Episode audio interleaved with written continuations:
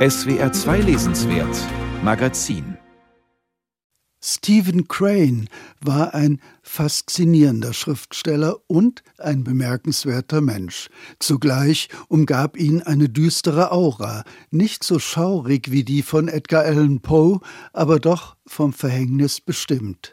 Als er im Jahr 1900 starb, hatte er seinen 29. Geburtstag noch vor sich. Dennoch konnte er schon auf ein umfangreiches Werk zurückblicken. An Bewunderern unter Kennern und Schriftstellerkollegen fehlte es nicht, aber der Erfolg beim großen Publikum blieb aus. Die Tretmühle des ständigen Kampfes ums finanzielle Überleben prägte sein Schicksal.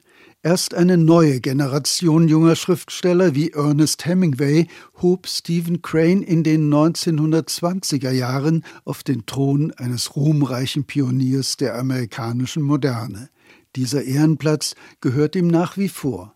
Er ist heute keineswegs vergessen, weder in der Wissenschaft noch auf dem Buchmarkt. Trotzdem kam der New Yorker Schriftsteller Paul Auster zu dem Schluss, dass das Nachleben von Stephen Crane dringend seiner Unterstützung bedürfe. Ich habe den Eindruck, Crane befinde sich nur noch in den Händen von Spezialisten, während das unsichtbare Heer der sogenannten Durchschnittsleser Crane nicht mehr kennt. Wäre es anders, wäre ich nie auf die Idee gekommen, dieses Buch zu schreiben. Burning Boy hat Oster seine Crane-Monographie überschrieben.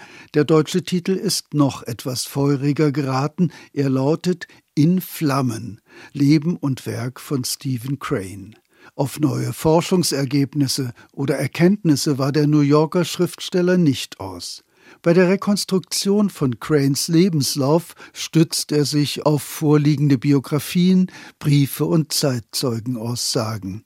Wenn es jedoch um Cranes Werk geht, vertieft er sich unter Aufbietung zahlreicher und langer Zitate in ein gründliches Referieren und Ausdeuten der Texte, bei dem keine Nuance, die ihm erwähnenswert erscheint, unkommentiert bleibt. Über Cranes legendären Roman Die rote Tapferkeitsmedaille schreibt Orster der berühmteste Kriegsroman unserer Literatur ist weniger ein Buch über den Krieg als vielmehr eine Studie über die Auswirkungen von Krieg auf einen unreifen jungen Mann. Ein Werk, das Crane selbst im Rückblick ein psychologisches Porträt der Angst nennen sollte. Crane interessierte sich wenig für die großen Zusammenhänge von Politik und Gesellschaft.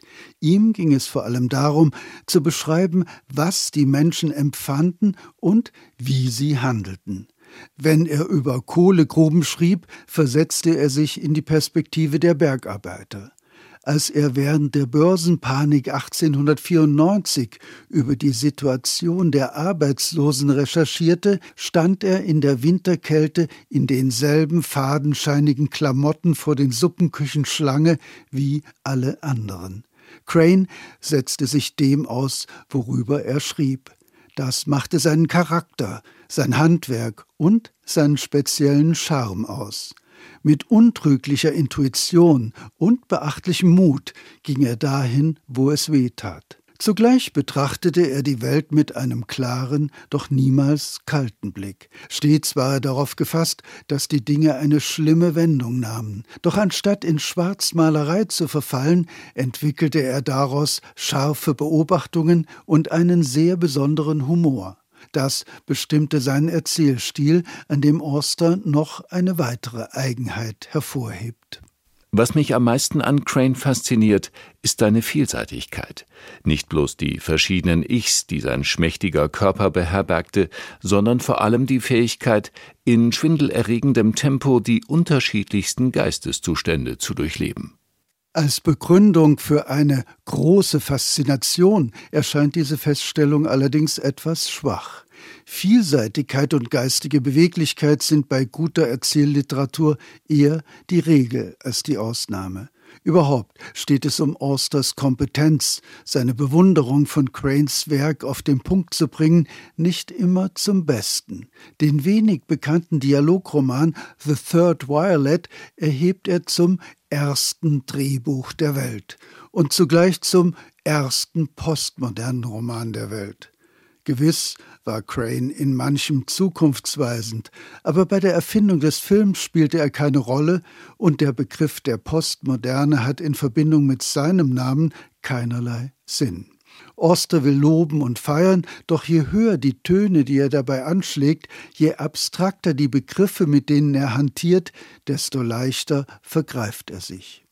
Wenn er dagegen mit den Freiheiten des Schriftstellers das biografische Material und die Betrachtung von Cranes Texten zu einer großen Lebenserzählung verwebt, dann gelingen ihm atmosphärisch dichte und packende Passagen.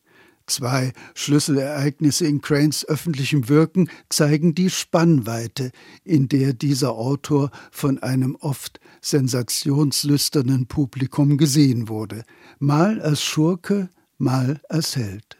Zum Schurken wurde er, weil er eine Prostituierte verteidigte und es sich deshalb gründlich mit der New Yorker Polizei verdarb.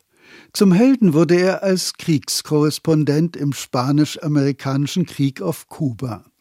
Er überlebte einen Schiffsuntergang in der Karibik und schrieb darüber eine seiner besten Erzählungen. Und er bewährte sich kaltblütig im Kugelhagel, obwohl ihm die Tuberkulose, an der er sterben sollte, bereits zusetzte.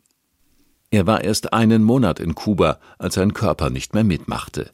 Aber dieser eine Monat war der wichtigste des Krieges, und Crane war von Anfang bis Ende dabei, mittendrin in dem schaurigen, ununterbrochenen Gemetzel.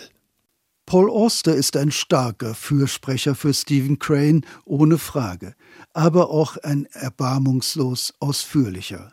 Die Kunst der Fokussierung, der Bündigkeit, der Verdichtung ist ihm völlig fremd. Die wichtigsten Romane, Erzählungen und journalistischen Arbeiten referiert, zitiert und analysiert er dermaßen weitschweifig, als wollte er Stephen Crane vollständig mit Paul Auster überschreiben. So kommen in der übrigens makellosen Übersetzung von Werner Schmitz 1200 Seiten zusammen, mehr als alles, was jemals von Stephen Crane ins Deutsche übertragen wurde. Da bleibt nur zu hoffen, dass die Durchschnittsleser, denen Orster diesen großen amerikanischen Schriftsteller ans Herz legen will, genügend Kraft aufbringen, um auch noch die Originaltexte zu lesen.